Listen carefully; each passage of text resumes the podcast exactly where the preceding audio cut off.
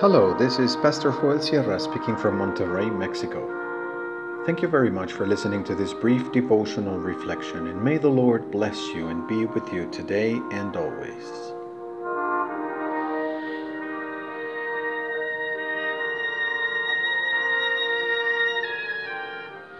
The Word and I. We read in Psalm 119, verses 137 to 144 in the New International Version. You are righteous, Lord, and your laws are right. The statutes you have laid down are righteous. They are fully trustworthy. My zeal wears me out, for my enemies ignore your words. Your promises have been thoroughly tested and your servant loves them. Though I am lowly and despised, I do not forget your precepts. Your righteousness is everlasting, and your law is true. Trouble and distress have come upon me, but your commands give me delight. Your statutes are always righteous. Give me understanding that I may live.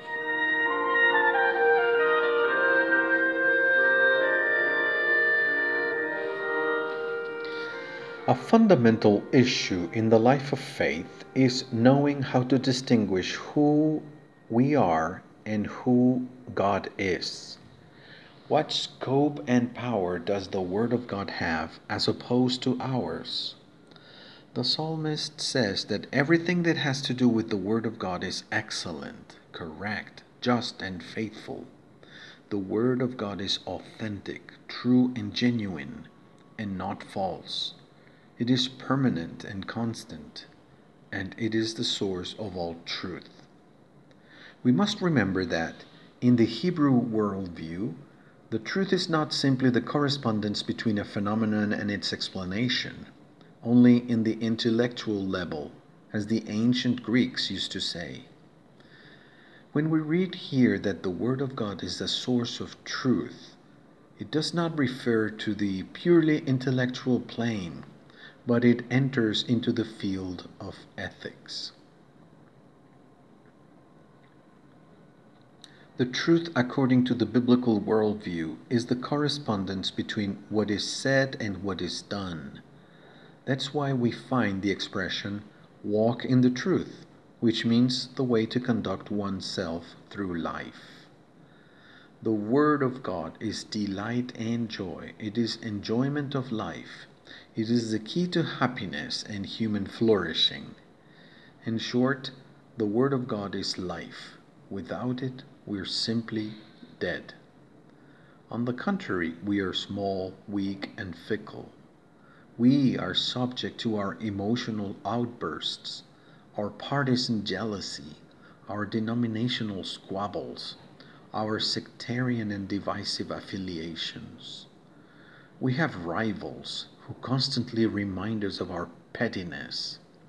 We are despised, and when we feel this contempt, it becomes a gift from God, a thorn in the flesh to always remind us that God's grace is more than enough for us.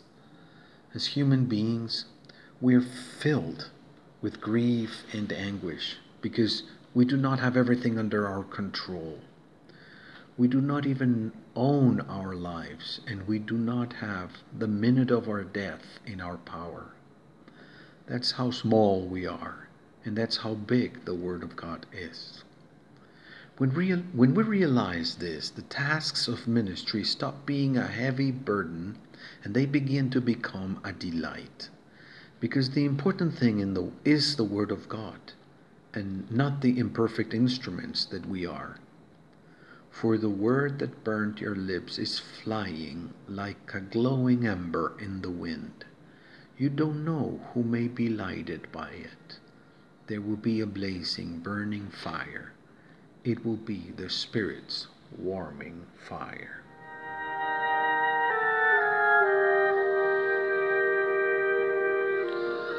Why don't we pray?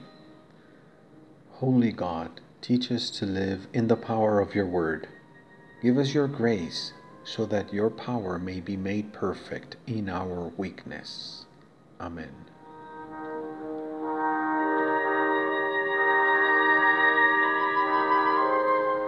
A hope without failures, a love without fuzz, a joy without excuses, and a peace without explanations.